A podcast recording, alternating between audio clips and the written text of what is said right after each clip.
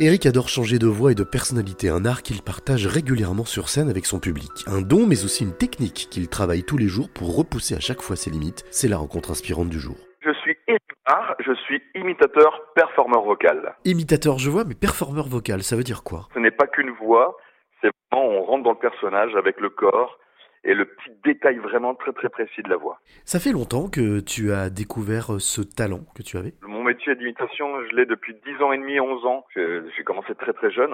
Et après, même mon côté performeur, où je vraiment je suis dans le détail de la voix, j'ai mis 4 ans et demi pour faire ce spectacle. Quand tu dis que ce talent d'imitateur, tu l'as eu très très jeune, ça veut dire que tu t'amusais avec quand tu étais enfant? Bah, je faisais vraiment que ça. C'est vrai que je m'amusais tout le temps à, à imiter euh, dans la classe, euh, avec les copains. Même les professeurs, à un moment donné, me donnaient toujours une heure par mois euh, dans une classe. Ils rassemblaient deux classes et ils me faisaient faire un mini spectacle pendant une heure tous les mois. Quelle était alors, on va dire, ta voix phare ou ta voix préférée? Alors, ma voix préférée de l'époque, hein, alors c'était Christophe de Chavannes que j'aimais bien faire. Et qu'est-ce que ça procurait chez celles et ceux qui, justement, assistaient à, à ta prestation? Bah, ça, bah, c'est ce que ça fait en ce moment avec mon côté euh, performance, c'est que les gens étaient, enfin les, élèves étaient vraiment bluffés, les, les adultes étaient bluffés par euh, par la précision déjà à l'époque euh, de la voix. Quand le prof de français nous disait de, de lire le livre, moi je levais toujours la main pour exprès de faire des imitations. Donc je prenais des voix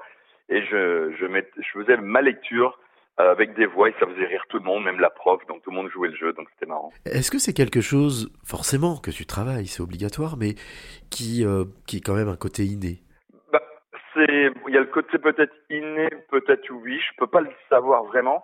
Hum, là où, là, où je peux te dire, c'est que je, depuis de 4 ans et demi où j'ai changé de style dans le côté performance, je suis entre 10 et 14 heures, limite 15 heures par jour, dans mon studio à travailler euh, non-stop. C'est comme un sportif en fin de compte, faut jamais t'arrêter.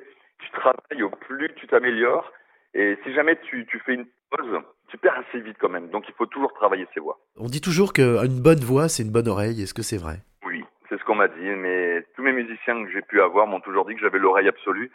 Et euh, bah, je pense que c'est peut-être sûrement utile pour euh, pour imiter euh, vraiment au détail. Et moi, je suis une passion, je suis tellement critique dans, dans tout ce que je fais. Donc, euh, je travaille vraiment à, au détail, vraiment au détail, au détail près. Et donc, l'oreille absolue, oui, bah, ça m'aide beaucoup, en fin de compte. Vraiment. Quand tu imites quelqu'un, lorsque tu prends la personnalité de quelqu'un, est-ce que euh, ça te traverse l'esprit ou ça te traverse l'âme de, de, te demander justement euh, qu'est-ce que ça peut faire à l'autre de s'entendre? C'est ce que je ressens à chaque spectacle. Il y a des voix qui me qui me marque euh, plus que d'autres. Quand je fais Serge Lama en duo avec Dalida euh, sur scène, j'ai l'impression d'être vraiment Serge Lama. C'est incroyable, hein, je rentre tellement dans le personnage que je joue le, c'est un vrai jeu avec Dalida qui est sur l'écran. Et euh, j'ai vraiment l'impression de faire le vrai duo et d'être vraiment Serge Lama. C'est comme je fais Johnny Hallyday, il me faut bien 20-30 secondes pour sortir du personnage, tellement que je suis entré dans le personnage. Je suis vraiment tellement à fond dans la performance qu'il me faut un certain temps pour certaines voix pour euh, sortir. Est-ce qu'il t'est arrivé aujourd'hui, euh, à ce jour, de, de, de rencontrer l'une de ces voix que tu habites? Il y a une personne que j'aurais tellement aimé rencontrer, c'est Serge Lama. Ce style de personne, j'aurais aimé le rencontrer. Lara Fabian, à l'époque, quand j'étais imitateur, je l'avais limité et j'avais fait devant elle, j'avais fait Grève de Star.